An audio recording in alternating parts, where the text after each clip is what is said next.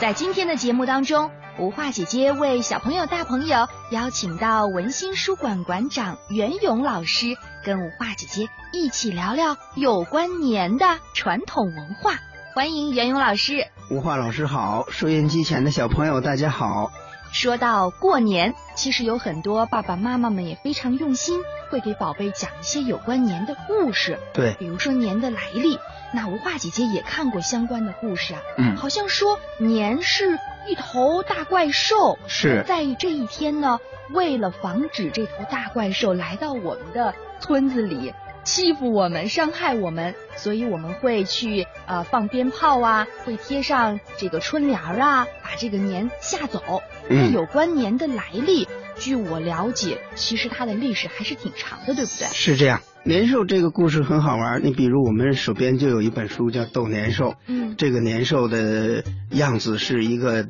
一年的三百多天都呃潜入海底，它不出来，到了除夕夜这天晚上，嗯它才出来去伤害人，它要吃很多的东西。嗯那么这个年兽被描述成一个怪兽，这种来历，我想历史应该也是非常悠久的。嗯远的不说，我们光从唐朝的诗人所留下的一些诗里面就可以看到一些痕迹。嗯在古代人他过年的时候呢，往往要举行丰富多彩的活动，嗯，其中有一种活动就叫做驱傩。傩这个字哦是一个单立人，一个困难的难。哦，傩是什么东西呢？它大概也是一种不吉祥的一些给人类进行捣蛋的一些坏的呃魔呀、鬼呀这些小妖怪啊呀呃小妖怪这一类的。嗯那么到了除夕的这天晚上呢，往往要举行驱傩的活动。嗯你比如唐朝有一个诗人叫孟郊，嗯他描述了一个乡村里面那个呃就是驱傩的这种活动。嗯，他的这首诗的题目叫《弦歌行》。弦歌行，对，他就描述了人们在呃晚上嗯呃让一个比较瘦的人装成傩，哦他的脸抹得乌漆抹黑的，嗯然后一张嘴呢只有牙是白的，白牙，他还光着脚，哦，穿着一个大红的裤子，嗯然后人们拿着用那个茅草做的那个鞭子嗯跟在他后面来抽打他、追赶他。其实这种抽打大家知道是象征性的，是一种游戏性的。嗯嗯，嗯还有人呢，拿出一个桃木做的弓，嗯射出箭，射到这个傩的身上，嗯让它发出嗷嗷的怪叫，嗯然后，呃，大家点上火把，一起看这个人们驱傩，嗯呃，都非常开心，哈哈大笑。这是呃孟郊的这首诗里头描述的，这是在唐代，就是过年的时候一个传统的活动，对驱傩，对。嗯，那么在宫廷里头其实也有，宫你廷里，嗯，你比如王建这个诗人呢，他写了很多宫词，其中有一首就描述了宫里头，呃，驱傩的活动，嗯就是这个看管皇宫的那些禁卫军呐、嗯，他的头目把这个驱傩活动的这个呃节目单送给皇帝看，然后呢，呃，这些驱傩的人群呢，他们组排成四个队伍，呃，进入宫中来进行表演，嗯那么在那天晚上，宫里头到处都点亮了呃火把，嗯映的就跟白天一样。嗯那么呃也点上沉香，在这个火把的下面，宫廷的乐队在底下使劲的吹笙，在那儿演奏音乐，在音乐的伴奏下，驱傩活动就开始了，大家玩的特别开心。嗯哎，这种习俗其实一直到宋代还有。嗯你比如有一位叫梅尧臣的诗人，他写了除夕夜下雪的，呃那一天晚上，他也听到咚咚的鼓声，嗯是人们在进行驱傩这种活动。嗯，哎，这个活动现在很多少数民族，呃对呀也还依然在延续。哦，哎，看来这个关于年兽的来历还是很久远的。对，嗯，一直到现在有很多不同的童话书的版本，让孩子们来了解有关年的来历。对，嗯其实我们可以想象，这个年兽呢，大概也就是这个傩的一种变身。呃，或者它没有一个具体的样子，它嗯对可能就是我们假想的一种不好的东西。我对们需要在这一天把它驱赶走，因为我们要迎接新年了对，嘛。辞旧迎新。嗯，嗯好，这是刚才袁勇老师从国学的角度哈，跟孩子们来聊了聊有关年兽的来历。嗯那我们说过年也有另外一种叫法，那就是过春节。对，啊，关于春节有没有什么需要我们了解的地方呢？哎，大家都知道，呃，一年有四个季节，嗯那么冬天过完了，嗯腊月呢是冬天的最后一最后个一个月，嗯那么过完腊月就该迎来新年的春天的第一个月。是的，虽然这个时候呢，花还没有开，草还没有长出来，嗯但是大家心里头都已经有了一种感觉，觉得空气好像悄悄的变得已经温暖起来了，嗯是的春天好像要来了。啊，冬天过去，春天还远吗？对，哎，这个“春”字呢，呃其实也很好玩儿，嗯它在甲骨文里头也大量的出现了。春，它最早的样子应该是现在的屯，就是呃屯兵百万的那个屯，嗯它上面的那一横指的是地平面，哦，然后中间的那一个呃伸出来的那一竖弯钩的那个那个树啊，嗯它是小草的叶芽刚刚从地面地平面呃钻出来钻出来，对、哦你用这个钻很好。嗯而这这个小草的叶子两边的那两个小叶片呢，嗯嗯还没有伸展开来。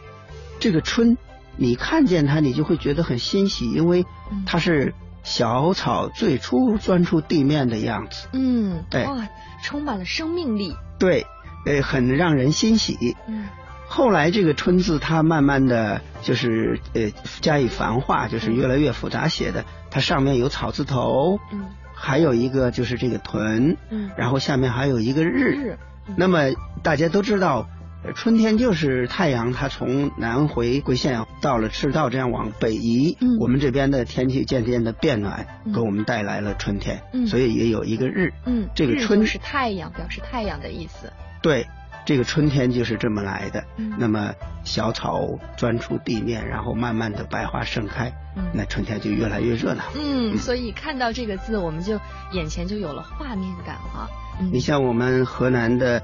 这漯河的那个许慎呐、嗯也就是写《说文解字》这部书的嗯许夫子，嗯哎，在《说文解字》里面，这个“春”字，许慎讲的也就很好玩儿，哎嗯，就是这个意思，嗯哎，所以我们汉字非常的优美，我们这个中国的节非常的有趣。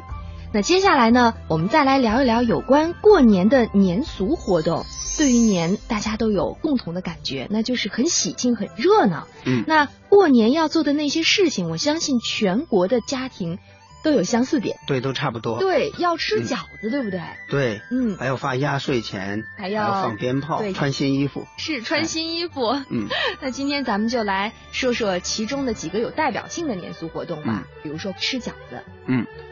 吃饺子，饺子这个怎么来的呢？如果现在要找这个饺子往上追溯，嗯最早的大概是唐朝的呃一部书里面有这个字的解释。饺呢，其实那时候跟现在的还样子还不太一样，嗯它里面应该是它是一种呃面食，当然它形状也许是圆的，跟汤圆差不多，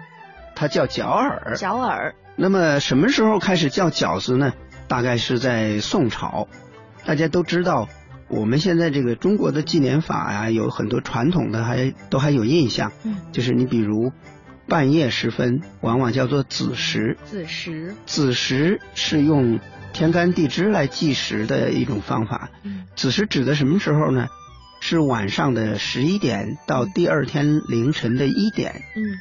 这两个小时它的中间点其实就是夜晚的零时。零食，哎，除夕夜和大年初一它的交汇点在哪儿？你一想就会知道，嗯也就是深夜的零点。对，哎，那个时候就是子时，嗯子时交替的时候叫做交子，哦就是新的一天和旧的一天的交汇处就在这个子时。嗯那么饺子是在这个时候古人守夜的时候要吃的一种食物，嗯，那么就叫它饺子。交交子子加了一个十字旁在这个“交”这儿，就嗯成了饺子的“饺”。呃，大概是这么一种习俗，一种说哦法。哎，哎呀，终于弄明白了为什么每年到三十儿晚上，就是春节联欢晚会要结束敲钟的时候，家人就会把热腾腾的饺子端到桌子上， 对哎对，就是这个习俗。 也哎，是为了辞旧迎新。对，嗯，并且现在有很多家庭啊会在饺子里包一个小硬币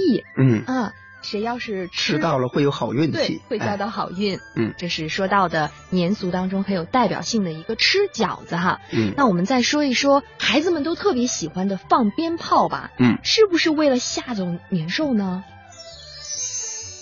鞭炮呢，呃，传说里面就是放鞭炮可以吓走年兽，嗯穿红衣服也可以吓走年兽， 点火也可以吓走年兽。 那么这个鞭炮怎么来的呢？我想呢，它跟中国人的这个就是火的崇拜有关。你看看那个古书里面讲，所有的祭祀活动它往往都离不开火，嗯嗯嗯，而且你看少数民族他们的节日都要有对盛大的篝火晚会，会，嗯那么在点火的过程当中，人们发现有的植物它在点燃的时候容易发出噼噼啪啪的响声。是，你比如竹子，它的响声最大，因为它是中空的，它受热以后里面的空气膨胀，它就发生爆裂，嗯然后就啪啪的响。那么后来火药发明以后，人们把火药填到那个包裹的纸卷里头，嗯然后火药呃迅速的燃烧，就发生爆炸，就发明了爆竹。嗯你听“爆竹”这两个字嗯，这个“竹”其实有没有隐隐约约交代了爆竹的来历？就是在点火的时候，嗯那个竹子的爆裂声，对对对，呃，大概是嗯最是早的爆竹了。嗯对，嗯哎，所以放鞭炮，嗯呃，会营造一种非常热烈的气氛。不过现在您知道，空为气了环境污保染，护对，，呃嗯那安全，有很多城市都禁放鞭炮，嗯。这个我们也是能够理解的。是的，嗯我们可以用其他的方式来庆祝过年嘛，并不一定非得要放鞭炮，我对们可以吹一些气球啊， 对， 把家庭装饰一下嘛。呃，也可以买那种很漂亮的红色的那种鞭炮的模型挂在呃家里，也象征着红红火火。